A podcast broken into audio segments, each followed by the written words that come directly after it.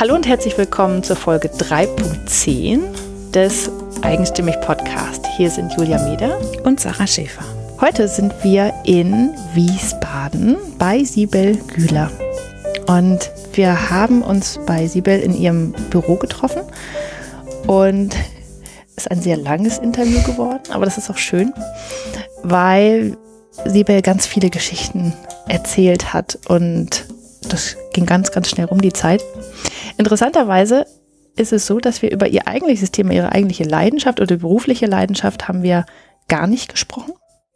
Ähm, irgendwie haben wir uns in den anderen Geschichten verloren. Aber es gibt ein anderes Interview, äh, in dem es um dieses Thema geht. Und äh, das würden wir einfach in den Show Notes verlinken. Das heißt, wenn dich der Teil von Siebel auch noch interessiert, dann kannst du da mal reinlesen, weil bei uns geht es nämlich tatsächlich einfach um die Geschichte oder die Geschichten, die äh, Siebels Leben geschrieben hat. Und da geht es ganz, ganz viel um starke Frauen. Mhm. Und ums, ums Rebellentum, ums Rebellin-Sein. Ne? Stimmt. Und so, ich finde auch, dass das hatte Mm, ich saß ja dabei und habe euch zugehört und das war so, das war wirklich so, ich hatte meine Tasse Tee, habe mich da zurückgelehnt und habe mir Geschichten erzählen lassen. Und ganz faszinierende Geschichten, die ja von starken Frauen handeln und die irgendwie total klar machen, warum sie so ist, wie sie ist. Wenn man die Geschichten hört, weiß man total, warum sie heute so fest im Leben steht, was ihr wichtig ist woher das alles kommt. Und ich fand ähm, bei ihrer Einleitung wieder so schön, dass sie, wie viele ja gesagt hat, im Vor in der Vorbereitung auf euer Interview habe ich mir überlegt, warum das so ist, wie es ist bei mir. Und das mag ich gerne, dass, dass wir manchmal den Impuls geben für die Frauen, sich darüber, sich nochmal hinzusetzen und sich Gedanken zu machen, wie ist das eigentlich bei mir? Warum bin ich, wie ich bin? Und was ist mir wichtig? Ich finde das total schön. Ja, das sind ja Fragen, die man sich sonst nicht stellt. Ja. In der Regel. Ja. Und deswegen, ja, das ist sehr schön. Aber das haben wir häufiger. Genau, ja. Deswegen sage ich. Das heißt, wir können auch ein bisschen was zurückgeben mit ja. unseren Fragen. Wenn wir schon tolle Geschichten be bekommen. Genau, wir werden in tollen Geschichten bezahlt. Genau. So, dann wünsche ich dir jetzt ganz viel Spaß mit Siebel. Heute sind wir in Wiesbaden bei Siebel Güler. Herzlich willkommen. Schön, dass wir bei dir sein dürfen. Danke, dass ihr da seid. Ähm, ja, wir haben eben schon ein bisschen gesprochen und was ich bei dir sehr faszinierend finde, ist, dass wir gar nicht so genau wussten, wo wir eigentlich anfangen sollen, weil es in deinem Leben ähm, sehr vielfältig zugeht und du auch da selber gesagt hast, man kann dich eigentlich nicht in irgendeine Schublade stecken, aber genau das finde ich irgendwie schön. Mhm. Und sag doch einfach mal oder fang doch mal damit an, was sind denn, was ist so dein wichtigstes Lebensthema? Als ich hierher kam, habe ich mir Gedanken darüber gemacht, was eigentlich so meine großen Themen sind und nicht jetzt ähm, Schwerpunktthemen im, in der Arbeit, sondern was sind eigentlich meine Lebensthemen, die mich über all die Jahre stringent äh, begleitet haben. Und ähm, da kam ich dazu, dass sich zwei Oberthemen immer wieder sich, ähm, also dass ich diese Oberthemen immer wieder gefunden habe, egal ob ich im privaten Bereich unterwegs war oder im Ehrenamt oder beruflich. Das ist einmal das Thema Freiheit und das zweite ist Gerechtigkeit. Das kann man jetzt runterbröseln, je nachdem, wo ich mich aufhalte und wo ich wirke, wo ich mich einbringe, dass diese Themen Freiheit, also dass der Mensch frei sein müsste, über sein Wohl, über seine Biografie bestimmen zu dürfen und auch in einer Gesellschaft lebt oder in einem Umfeld lebt, wo es gerecht zugeht. Und dann kam ich weiter dass das also unter diesem großen humanistischen Gedanken ähm, subsumiert werden kann. Und ich vielleicht auch aus dem Grunde gerade im Gesundheitsbereich gelandet bin, weil das eigentlich der Bereich ist, wo es ja insbesondere gerecht sein müsste, weil es um Leben geht, um die Lebensqualität geht, um das Wohlbefinden, um die Lebensdauer, dass das ähm, eigentlich meine Themen sind. Mhm. Und einmal ganz kurz, was machst du heute beruflich? Also aktuell bin ich ähm, in der Migrationsberatungsstelle äh, beim, bei, der, bei der Wohlfahrt ähm, eingestellt und soll als ähm, die Assistenz der Geschäftsstelle quasi für die Vernetzungsarbeit in der Stadt äh, äh, sorgen, dass wir in den Bereichen, was äh, mit Gesundheit, Pflege, Migration zu tun hat, Projekte äh, anstoßen können, mit der Stadt Wiesbaden, dem Integrationsamt, den anderen Trägern ähm, in Austausch treten können, Bedarfe ermitteln, dass ich das Ganze evaluieren kann, in Zahlen fassen kann, Gelder generieren kann und letztendlich auch in bestimmten Bereichen, wo vielleicht ähm, in vielen Jahren ähm, eine Vernachlässigung stattgefunden hat, auch mal ja den Blickwinkel mal zu öffnen, zu sagen, dass da eigentlich ähm, der Stift angesetzt werden müsste und mehr ja, investiert werden müsste. Das ist eine große Aufgabe. Sehr groß. Aber es macht dir Spaß. Sehr. Das Erstens ist es sehr lebendig, weil wir sehr stark mit verschiedenen ähm, Personen ähm, zusammenkommen und in einen Ideenaustausch treten. Das ist sehr fruchtbar. In der Umsetzung sehen wir natürlich, dass da große Grenzen gibt, dass man finanziell natürlich an seine Grenzen stößt oder an Kapazitäten, dass man ähm, Personen einfach nicht hat, ähm, die das Ganze noch mittragen können oder mitfördern können. Aber ich, ähm, ja, das ist letztendlich sehr experimentell auch und sehr lebendig und mit einem Schulterschluss mit anderen zusammen. Es macht Spaß. Wie kommt das, dass diese Themen ähm, Gerechtigkeit und Freiheit, im Moment geht es ja, glaube ich, fast ein bisschen mehr um Gerechtigkeit, oder? Mhm mehr. Eigentlich sind die ja miteinander verzahnt. Ja. Also ich könnte ja nicht sagen, wo jetzt die Gerechtigkeit anfängt und wo die Freiheit abzugrenzen ist. Ähm, ich bin ja im, im politischen Bereich ja als Sozialpolitikerin tätig und auch da geht's ähm, letztendlich um die Frage, wie definieren wir als eine Partei X, Y, Z ähm, genau diese Begriffe, weil daraus ähm, entwickelt sich ein Programm oder ein, ein Antrag oder eine Idee, was man verwirklichen möchte. Und je nachdem, was für einen Freiheitsbegriff man hat, weil das ist ja ein Riesenfeld oder ein Gerechtigkeitsbegriff, ähm, kommt man zu verschiedenen Ergebnissen. Aber letztendlich finde ich, dass diese Begriffe so miteinander ähm, verzahnt sind, dass man die Freiheit ohne der Gerechtigkeit äh, gerechten Grundlage gar nicht ähm, ja, beleben kann und umgekehrt genauso wenig. Das heißt, eigentlich müsste man bei jeder Fragestellung immer davon ausgehen, wenn ich etwas anbieten möchte oder ähm, ja ins Leben rufen möchte, wie sehe ich äh, einen Menschen in welchem Kontext als gerecht und also als gerecht in eine gerechte Umgebung gesetzt und wie frei und selbstbestimmt ist dieser Mensch. Und als Vision würde ich sagen, ähm, ist das, was wir als die inklusive Gesellschaft immer wieder mal definieren und immer hervorheben, was durch die ähm, Vereinten Nationen ja auch immer so groß äh, als Ziel äh, formuliert wird, dass wir eine inklusive Gesellschaft so erreichen, dass wir gleichgültig, ob jemand eine andere Herkunft hat, eine Behinderung hat, äh, krank ist, äh,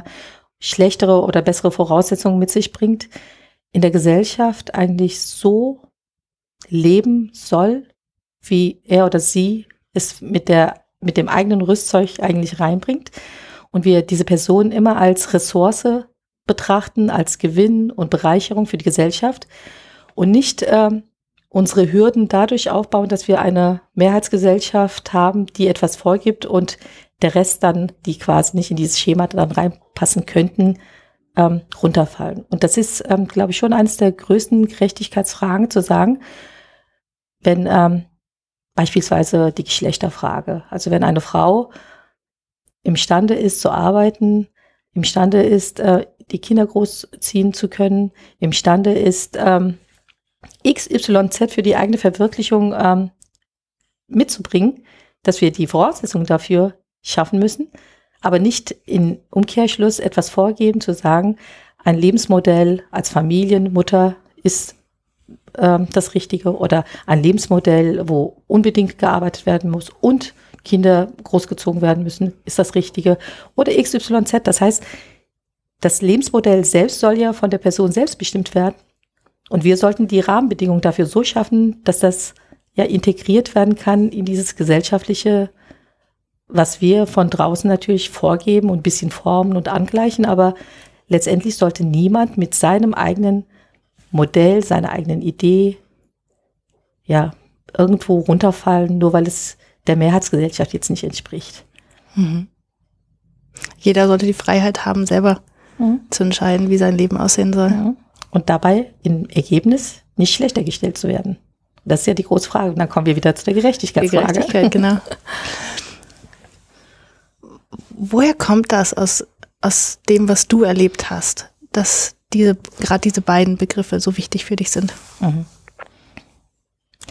Klar, das ist in der Biografie begründet. Ich bin, ähm, ich gehöre zu der Generation, die als ähm, Einwandererfamilie nach Wiesbaden gekommen ist. Wir hatten sogar eine, einen Abstecher in Mainz. also gegenüber anderen, der Äppchenseite. Der anderen Landeshauptstadt. Genau. Mein Vater war als Arbeiter nach Deutschland gekommen und hatte kurze Zeit später die Möglichkeit gehabt, meine Mutter ähm, mit hierher zu holen. Und da war ich schon bereits auf der Welt und es gab äh, einen schwierigen Umstand. Man hatte irgendwie bei der Passvergabe nicht vermerkt gehabt, ähm, dass ich quasi mit auf dem Pass der Mama vermerkt sein müsste, so dass meine Einreise nicht stattfinden konnte. So, meine Mutter ist also mit meinem Vater nach Deutschland gekommen. Und in der Zeit ähm, habe ich in, in der Türkei gelebt bei meiner Großmutter und meiner Tante. Ich erzähle das aus dem Grund, weil sich der Kreis zwischendrin wieder mal schließt weil das große, also in meinem, in meinem Empfinden große Persönlichkeiten waren, große Frauen, die mich auch mitgeprägt äh, haben, die trotz schwieriger Umstände, in denen sie gelebt haben, eine starke, ich sag mal jetzt eine starke Frauenförderung vorgenommen haben. Ja? Also ähm, wir kommen aus einer, aus einer Region im Osten der Türkei. Da ist es sehr patriarchalisch natürlich aufgebaut, hatten aber ein Privileg gehabt, dass wir zu den ähm, Bessergestellten gehörten. Das heißt, wir hatten Großgrundbesitztum gehabt und äh, Mitarbeiter und das, was man so feudal aus dem Mittelalter eigentlich kennt. Gleichzeitig aber sehr patriarchalisch geprägt. Das heißt, man war zwar sehr gut gestellt, aber durch diese Wertevermittlung war das Männliche sehr im Vordergrund. Also ob das die Erziehung betraf, ob das Benehmen betraf, ob es die Werte ähm, betraf, die man da verkörpert hatte. Und ähm, meine Mama war so eine, eigentlich keine kleine Rebellin, sondern eine richtige Rebellin. also sie hat ähm, den Mann, den, also in, sie hat sich verliebt, hat ähm, gegen alle Werte verstoßen, die man damals natürlich ähm, stehen musste. Die Frau musste natürlich ähm, eine Familie anheiraten, wo das, ähm, der Besitz dann auch weiter vererbt werden konnte, so war, wie man es im Mittelalter natürlich gewohnt war. Und sie hat sich nicht drum ähm, gekümmert und ist mit meinem Vater durchgebrannt. Und das war ein wow.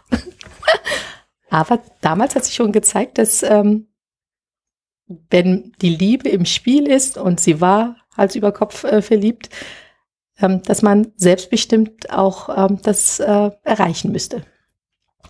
Das gab ein Riesendrama. Sie wurde quasi am Anfang verstoßen. Ähm, aber die Familien kamen zusammen. Ich wurde gezeugt. Und in diesem Ganzen, in diesem Vorzeichen wurde ich auch erzogen. Und meine Schwester, die später dann in Mainz auf die Welt gekommen ist, genauso dass meine Mutter immer gesagt hat, natürlich sind die ähm, Voraussetzungen manchmal sehr schwierig, weil die Gesellschaft, die türkische Gesellschaft existiert, die alivitische Gesellschaft existiert, die kurdische Gesellschaft existiert. Wir sind in einem, in einer ganz heterogenen Landschaft, aber gleichzeitig sind wir jetzt da aus diesem ganzen Milieu herausgerissen, sind äh, in Deutschland. Und jetzt müssen wir schauen, wie wir das, was als Benefit ist und als gute Voraussetzung ist, zusammenbringen. Und sie hat uns immer wieder mit auf den äh, Weg gegeben, sich erstens nicht unterdrücken zu lassen und zweitens auf dem Weg immer das Beste rauszusuchen. All das, was schlecht ist, und da, da gibt es wirklich allerhand, ähm, was man aufzählen könnte, nicht anzunehmen und das ähm, von sich zu weisen. Wenn es darum geht, ähm, ähm, was weiß ich, dass ich angeblich nicht geeignet wäre als Frau für einen Job, weil ich eine Frau bin und nachts nicht dort äh, tätig sein soll, da muss man Nein sagen. Und es gab zum Beispiel, ähm, als ich mit der Ausbildung begann im Rettungsdienst nach der Schule, war das natürlich ein Schichtsystem. Und für ein junges Mädchen, was gerade in der Pubertät sich befand, nachts sich allein aufzuhalten, dann hatten wir natürlich unsere äh, unsere Schlafkojen, damals waren die auch nicht getrennt nach Männer und Frauen, sondern wir hatten unsere Ruheräume ähm, als äh, gemeinschaftlich genutzter Raum. Und das war schon ein Dilemma äh, nach draußen, also dieser Mehrheitsgesellschaft in, der türkischen Community äh, beizubringen. Ja, ich bin jetzt, ich gehöre zu den Frauen, die da mit ähm, können, ohne, ähm, ohne dass ich da in eine Schieflage komme und ähm, was weiß ich, äh, sowas wie ein Ehrbegriff dann verletze oder sonst was. Und das hat sich mit der Zeit natürlich äh, nach und nach ähm, gelöst, äh, weil die weil die Frauen sich insgesamt auch in Berufe sich reingewagt haben, Vorbildfunktionen übernommen haben. Und ich weiß, im Rettungsdienst zum Beispiel gehörten wir mit zwei, drei Frauen zu den einzigen, ähm, die da tätig waren und der Rest war männlich. Aber mittlerweile, wenn ich mir anschaue, was sich daraus ergeben hat, über die Hälfte besteht aus Frauen. Freiwilliges Soziales Jahr ist ein Magnetpunkt. Und so kamen wir ähm, natürlich dazu, dass wir, ich sag mal, in bestimmten Bereichen uns erprobt haben, Schwierigkeiten äh, überwinden mussten. Aber im Endergebnis, so schwer der, der Weg auch zwischendrin mal vielleicht gewesen war, aber es war richtig und es war vielleicht auch die Voraussetzung, wo ich hingekommen bin, wo ich mich jetzt befinde. Und da hat, jetzt komme ich zu dieser Frauenthematik wieder. Ich glaube, wenn meine Mutter nicht so ähm, progressiv gedacht hätte, sich selbst emanzipiert hätte aus diesen Bereichen, sich selbst auch ähm, wirklich stark aufgestellt hat und Dinge verteidigt hat, ähm, die nicht so Uses waren in der damaligen Gesellschaft. Also die, die Trennung zum Beispiel von meinem Vater, das war ein eine große, große Überwindung, ähm, diesen Schritt erstmal zu wagen, weil das von der Gesellschaft nicht gern gesehen war, dass äh, Frauen sich emanzipiert haben, sich selber auf die eigenen Beine gestellt haben, selber gearbeitet haben, selber die Kinder großgezogen haben. Aber in dem, was sie uns äh, verkörpert hat, habe ich sehr viel annehmen können.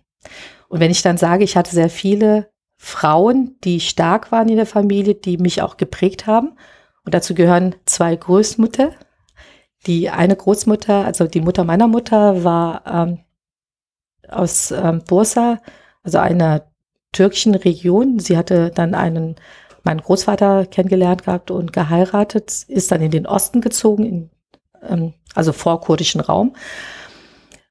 Und das war eine Frau, die wirklich ähm, sehr, ähm, also vom Stil her sehr viktorianisch äh, erzogen war, geprägt war, von diesem Gedankengang des Atatürks, die Dame.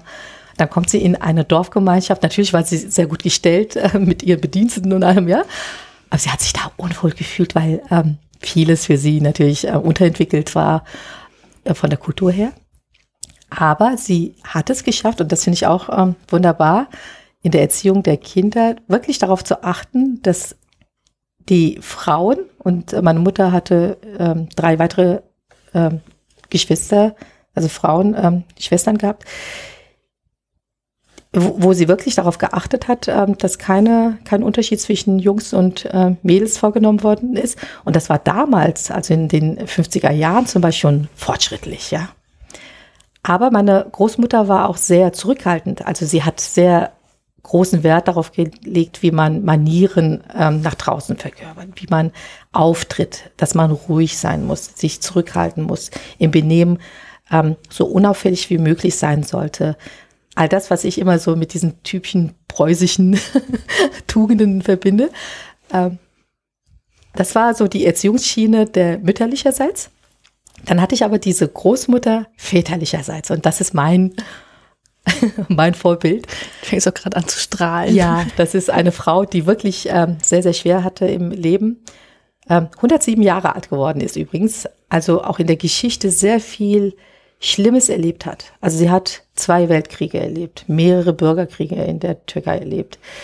Sie hat von wirklich ähm, Deportierung und Missbrauch, von ähm, Also all das, was wir in all diesem Kriegskontext kennen, äh, von den Erzählungen her, hat sie miterlebt. Sie wurde vertrieben, sie hatte neu anfangen müssen, sie hat ihre Kinder verloren, dann wiedergefunden und, und, und. Also.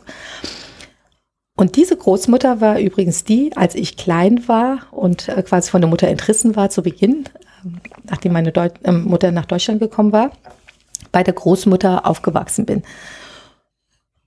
Und später, als wir nochmal so eine kleine Szene hatten, wo wir wieder zurückgekehrt waren.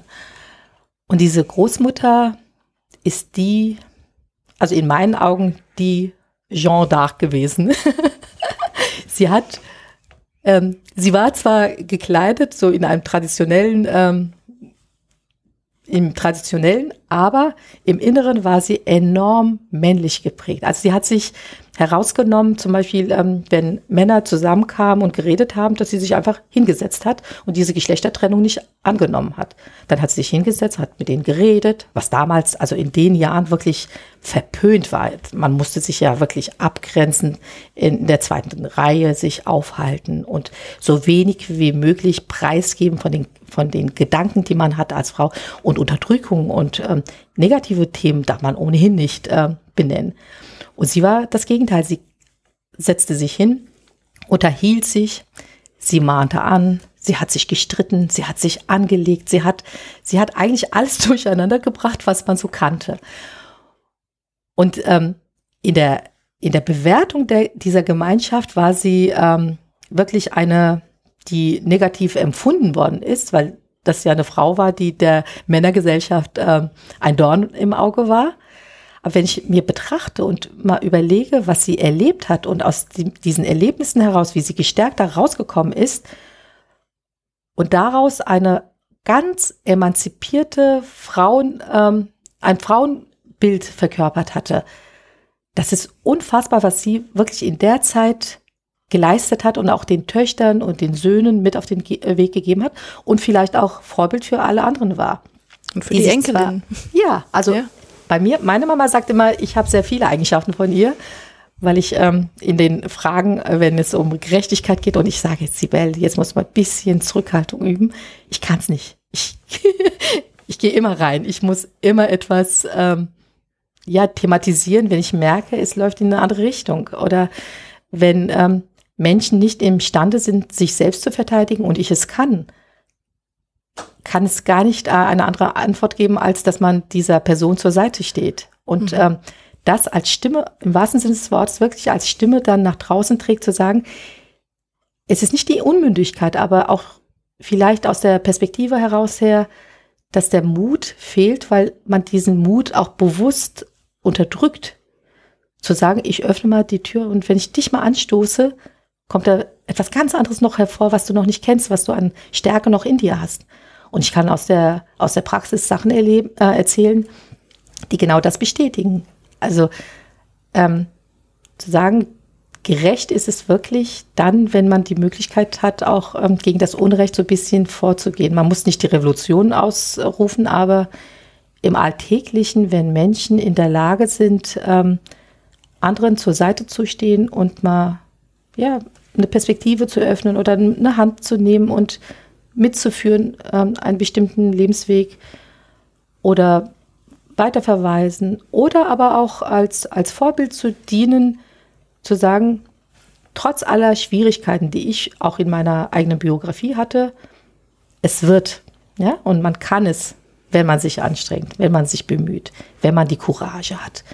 Und die Courage wird größtenteils unterdrückt, weil der Rest natürlich ein, ein eine Rebellion nicht möchte, eine, ein Gegenwehr nicht möchte. Ja, das soll ja immer so bleiben, konservativ wie möglich und das ist ja auch Diktat. einfach. Ja, genau. klar. Ja. Ist auch leichter zu beherrschen. Ja. ja.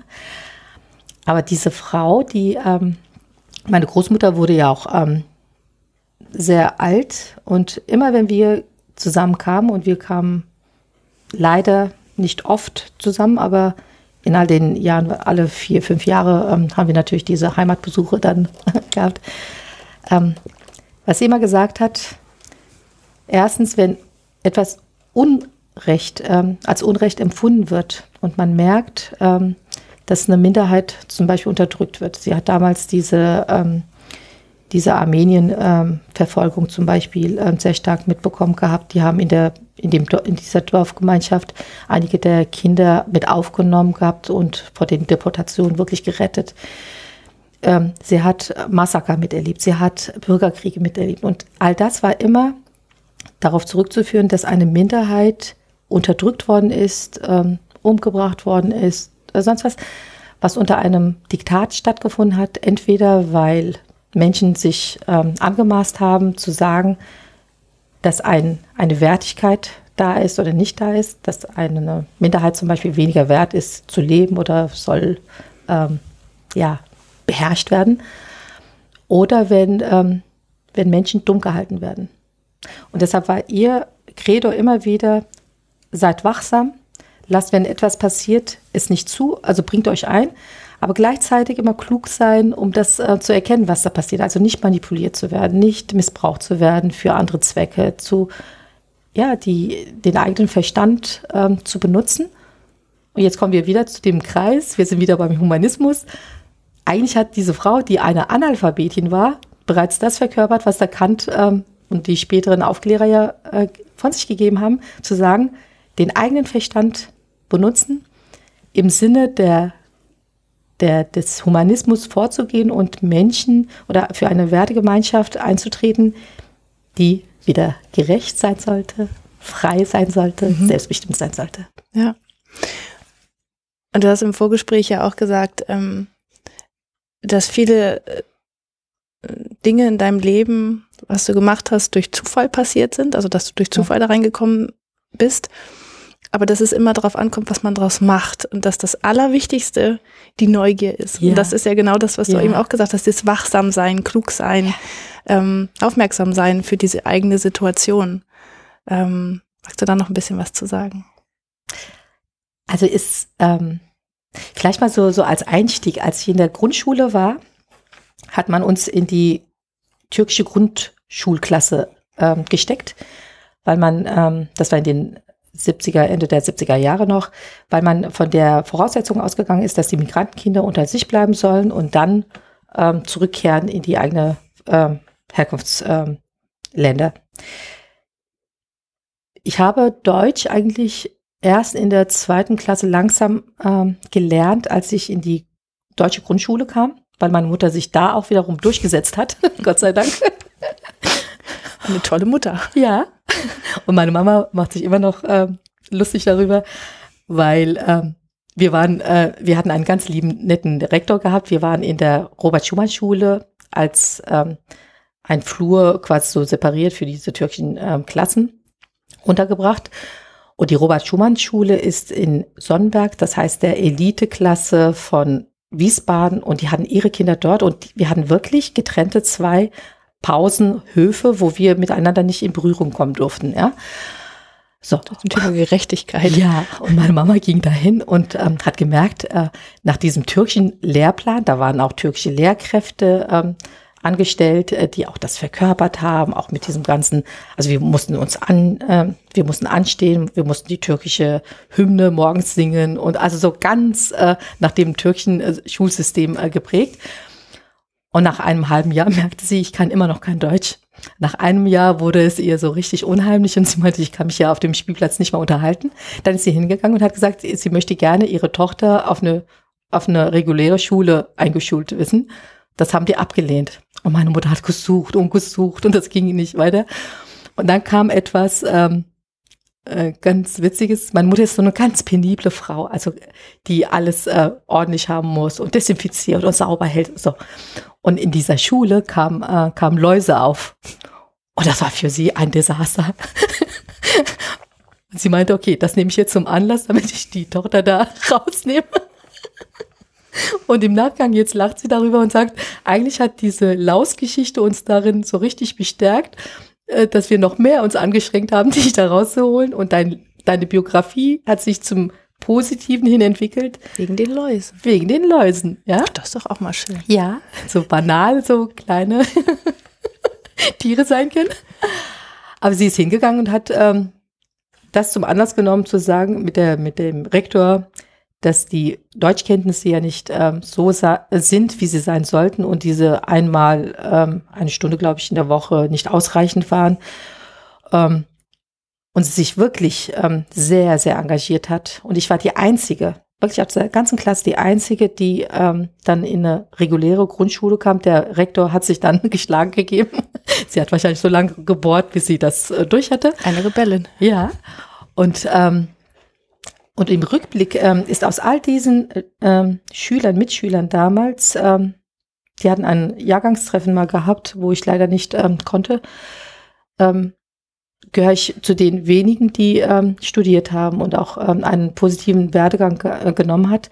Und die Lehrer selbst, mit denen ich noch äh, Kontakt äh, pflege, sagen, dass das, was ich damals durch die Mutter dann auch gewagt hatte, der Weg war, wo die Türen geöffnet worden ähm, sind für mich. Und ich kam in eine Grundschule, kannte kein Deutsch, konnte mich nicht unterhalten, habe aber sehr viel wahrgenommen. Ich, ich, hab, ähm, ich wurde schon eingeschult, da war ich äh, sieben, wegen der, ähm, wegen der Geburts, äh, dem Geburtsjahrgang. Also ich war ähm, im Oktober geboren, drum kam ich später ähm, rein.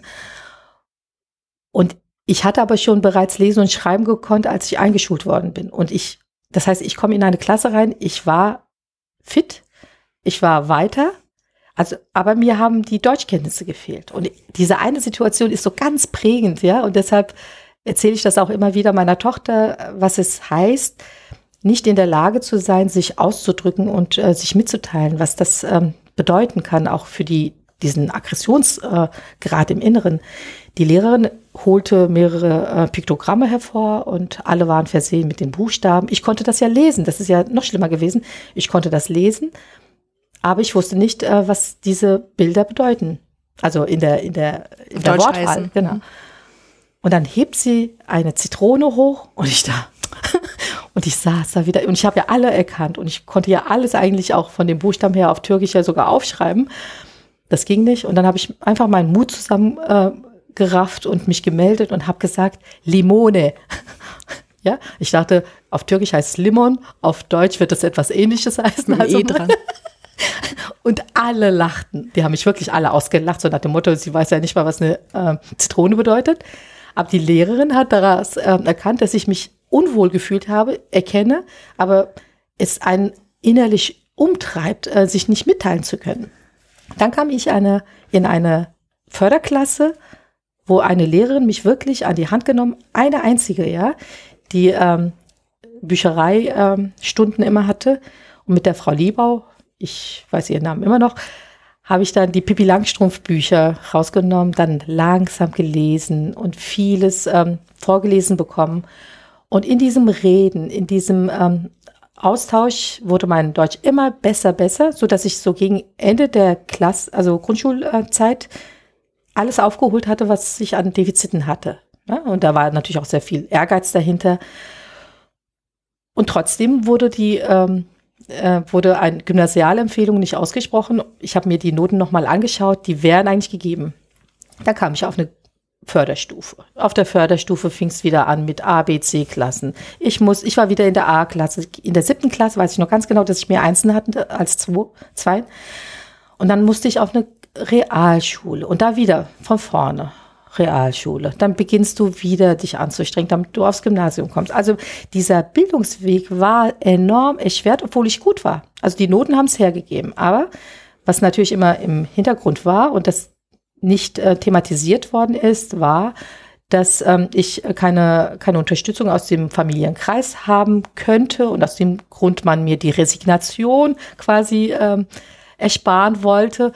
Und aus dem Grund war das immer ein Mühen, Abmühen und reinknien und mit Ehrgeiz und immer mehr und strebsam sein. Und ich meine, es gab natürlich auch Phasen, wo Mitschüler dann auch äh, gesagt haben, du Streberin, äh, warum willst du denn?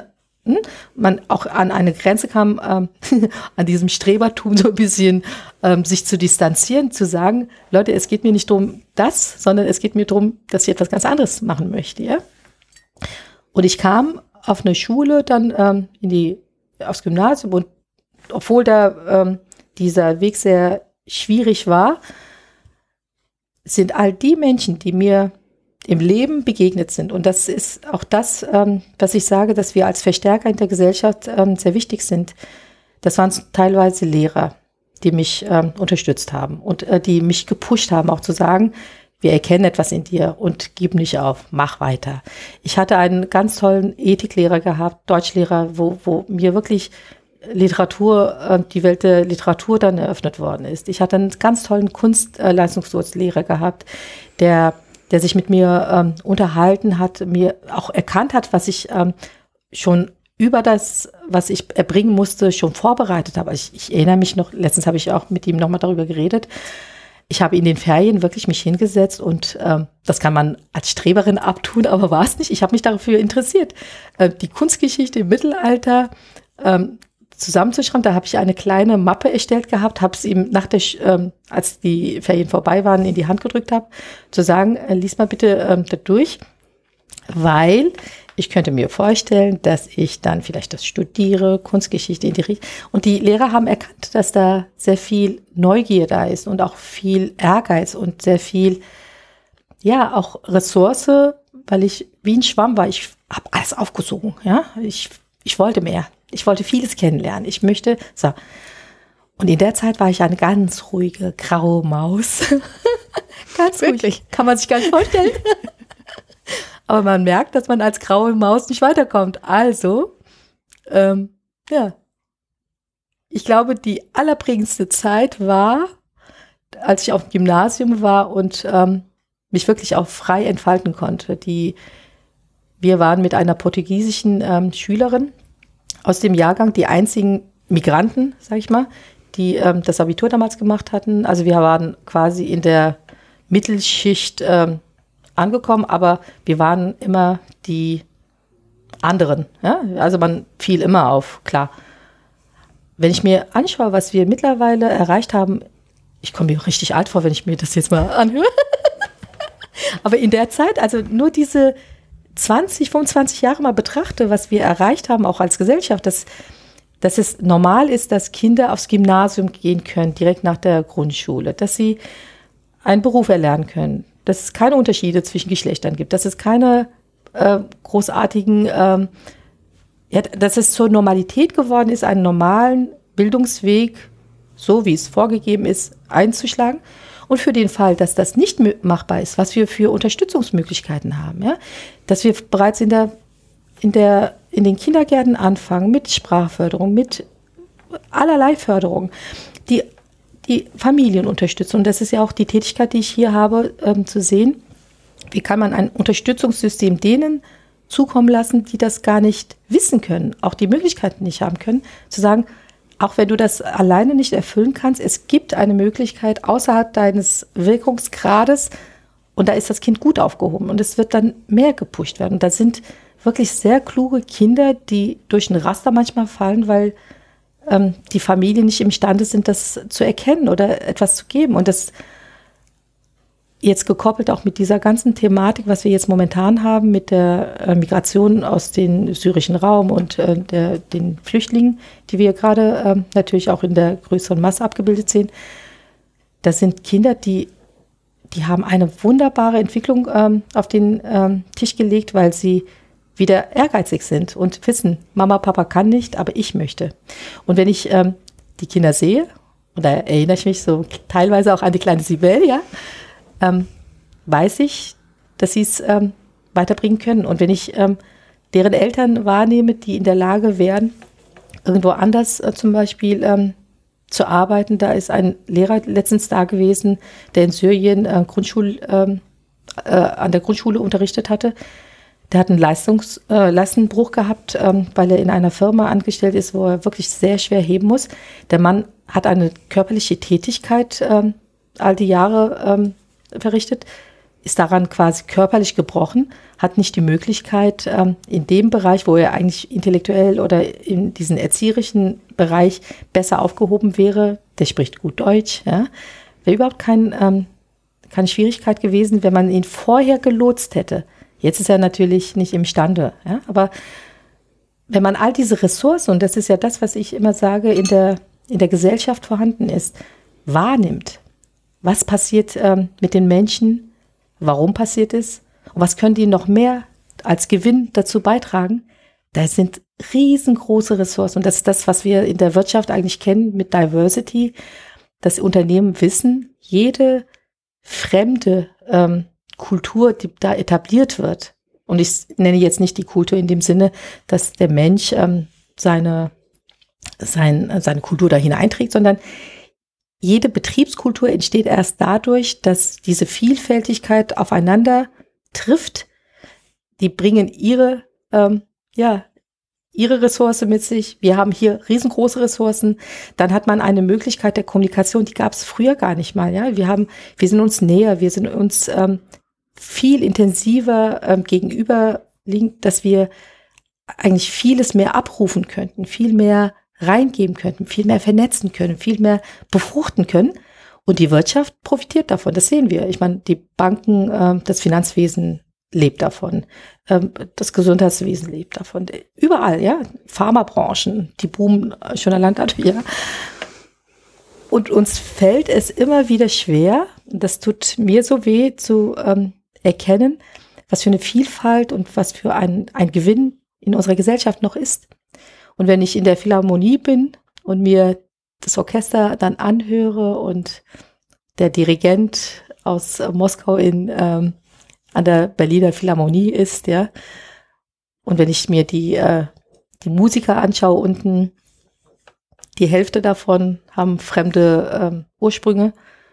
Da ist es ein Gewinn. Da nehmen wir das auch sehr gern an oder auch in, im Kunstbereich, ja. Das ist eine Vielfältigkeit. Aber in dem Augenblick, wenn es darum geht, in, in unserer Arbeitswelt, in unserer Nachbarschaft, in unserer Schule, also egal wo die Lebenswelten sind, dass andere oder das Fremdempfundene als Reichtum zu entdecken, da fällt es uns schwer. Und was passiert dadurch? Durch diese Ängste, durch diese Barrieren erkennen wir nur das Negative, picken das auf, symbolisieren das nach draußen, das wird missbraucht, das wird manipuliert, es verstärkt sich ein, ein Gefühl der Angst, was ohnehin schon äh, bei Menschen vorhanden ist.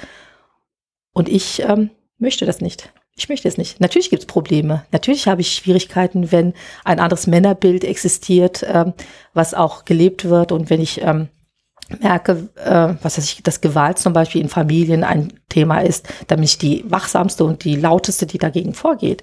Wenn ich draußen erkenne, dass da etwas anderes passiert, ähm, auch eine andere Entwicklung wahrzunehmen ist, natürlich bin ich laut und äh, setze mich dagegen ein. Aber man kann nicht von einer Grundhaltung ausgehen zu sagen, alles, was anders ist und fremd ist, ist mir zuwider oder ich möchte diese Person nicht in meiner Nachbarschaft haben mhm. oder dass meine Kinder nicht miteinander spielen dürfen. Und das, das gibt's noch.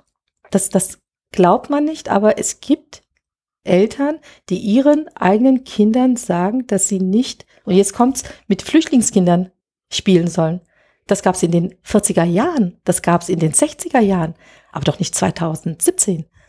Und das ist so, so ernüchternd zu sehen. Und da komme ich wieder zu meiner Großmutter, die immer gesagt hat, wenn etwas sich negativ entwickelt, natürlich sind wir etabliert, wir sind in der Mittelschicht angekommen, uns geht's gut, wir sind gut versorgt, ja, uns selbst geht's gut.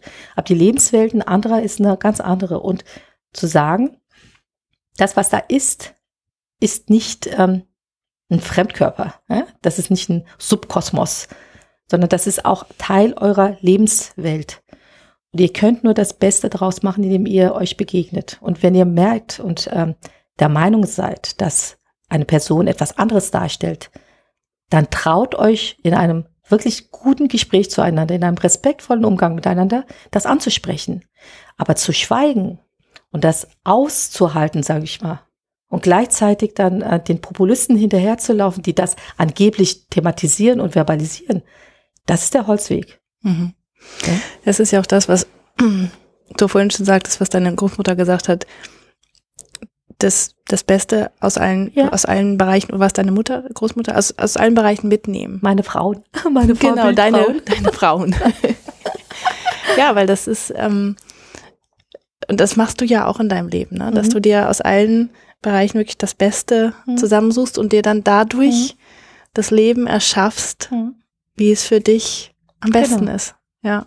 Und das bestärkt auch viele andere. Ich merke das ja. Also wenn seitdem ich in der Migration Beratung zum Beispiel bin und ähm, auch in der Praxis mitbekomme, was draußen auch an sehr schwierigen Fällen vorkommt. Das kriegen Politiker in der Regel ja kaum mit. Also man hat eine Idee davon, so, so als Kollektiv, aber eigentlich müsste man alle Politiker mal so einen Monat lang in verschiedene ähm, ja, Berufssparten mal unterbringen und ein Praktikum machen lassen, ja. Aber was, ähm, was ich hier mitnehme, ist, ähm, dass da eine riesen Distanz zwischen dem gibt, was wir programmatisch auf die Beine bringen und der Lebensrealität dieser Menschen, die auch ja existieren. Das ist ja nicht abzutun. Das kann singulär sein, das kann eine größere, äh, ein größeres Kollektiv betreffen, aber das existiert. Und was ich mitbekomme, ist, wenn wir zum Beispiel in Gesprächen sind und ähm, ich etwas anrate oder jemanden begleite in einer bestimmten ähm, Problematik, dass dann ähm, so eine ganz massive Dankbarkeit entsteht aber gleichzeitig die immer wieder betonen, wie toll es ist, dass jemand da sitzt, der das verstehen kann. Mhm. diese Empathie auch ähm, mitbringen kann, zu sagen, ähm, klar kannst du vielleicht deiner Tochter nicht ähm, zur Seite stehen bei den Hausaufgaben, aber es gibt eine Möglichkeit, wenn du mir erlaubst, das Kind quasi anzunehmen und an einen ähm, Träger zu äh, weiterzuleiten, wo die Hausaufgabenbetreuung da ist, wo eine Familienbetreuung in einem, einer ganz anderen Sparte da ist wenn Depressionen in Familien sind, wenn Krankheiten, psychische Krankheiten zum Beispiel vorhanden sind, ja, wie, wie assistiere ich diesem Kind oder wie kann ich eine Frau unterstützen, die ähm, sich zwar emanzipieren möchte, aber keine Möglichkeiten sieht. Mhm. Ja? Und da sind, glaube ich, ähm, Leute, die beides auch verkörpern können, also das Verständnis verschiedener Kulturen und nicht nur der türkischen Community, sondern das ist ja der ganze ähm, ich sag mal, der orientalische Raum, den ich ja nachempfinden kann und auch ähm, verstehen kann und mittragen kann, zu sagen, das ist eure Lebenswelt, klar, ich verstehe das. Und auf der anderen Seite gibt es eine, eine Lebenswelt, in der ihr zwar lebt, aber nicht teilhabend genug, weil euch bestimmte Dinge fehlen. Aber es gibt eine Möglichkeit, da so einen Brückenschlag vorzunehmen. Und ich bin halt die Verstärkerin. Ich bin die Türöffnerin. Ich mhm. schubse vielleicht zwischendrin mal, aber deshalb ist es so wichtig, so verschiedene Herkünfte auch in bestimmten Bereichen zu etablieren, ja? Ja. Und ein ganz wichtiger Punkt, das ist auch ein Bild, was immer wieder aufgekommen ist, äh, während du gesprochen hast, in, und vor allem interessanterweise in den verschiedensten Bereichen, mhm. ist dieses an die Hand nehmen. Mhm. Du nimmst an die Hand, du bist an die Hand genommen worden. Du hast es mhm. vorhin auch gesagt, dass die Lehrerin, die mit dir Pippi Langstrumpf gelesen ja. hat, dich an die Hand ja. genommen hat. Ja. Und ähm, da möchte ich nämlich tatsächlich auch schon zur ähm, letzten Frage kommen. Dieses an die Hand nehmen. Du hast ja auch selbst eine Tochter. Was willst du der denn weitergeben? Meine Tochter ist jetzt gerade mitten in der Pubertät und ich glaube, manchmal nervt es sie, wenn ich ähm, mit ihr, ne, ich rede sehr viel mit ihr, sehr, sehr viel. Aber es geht äh, bei ihr, glaube ich, auch um die Identitätsfrage, weil ich, ähm, als sie in den Kindergarten kam, hat sie mich äh, mal gefragt, ob wir türkisch wären oder deutsch. Also klar, vom Pass her sind wir deutsch, aber herkunftstechnisch haben wir ganz andere Wurzeln.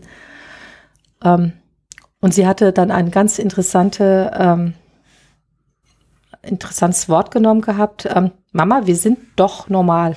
Ne? Und dieses normal. Das fand ich so, so kränkend, ja, weil ich eigentlich ihr ja vermitteln wollte, dass wir, egal wie anders wir sind, ja, das das Normale ist und nicht normal sind. Und mit normal meinte sie Deutsch sein, ähm, einer großen ähm, Mehrheitsgesellschaft einfach angehört oder sich angepasst hat oder sonst was, sondern zu sagen, Kind, egal woher ich komme, Papa kommt, Großmütter kommt, du kommst, wo wir wohnen, egal wo wir sind.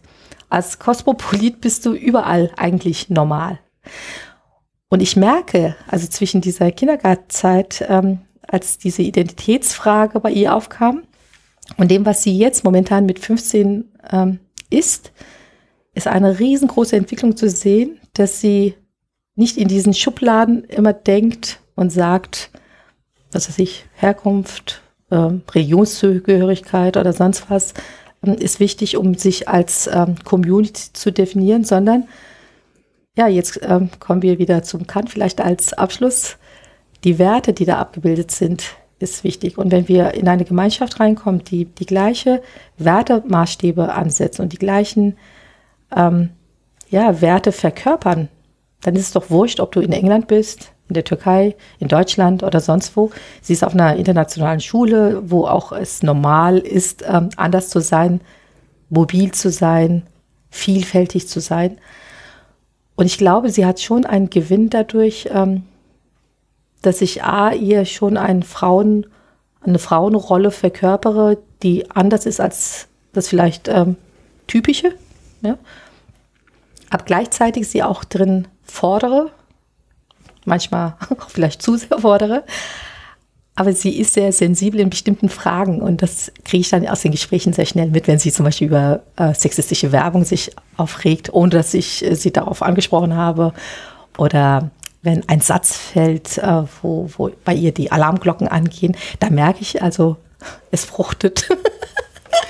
Klingt dann auch deine Großmutter und deine Mutter ja, und deine ja. Tanten. Ich erzähle durch. ihr auch sehr viel. Ich ja. erzähle sehr viel. Ich erzähle ihr und ich erkläre ihr, dass all das, was wir haben und wir sind natürlich gut gestellt, äh, wenn wir das jetzt in der, ja, im Kontext der Gesellschaft mal sehen, aber dass das nicht ähm, normal sein muss, ja, dass es eine ganz andere Lebensrealität auch außerhalb gibt.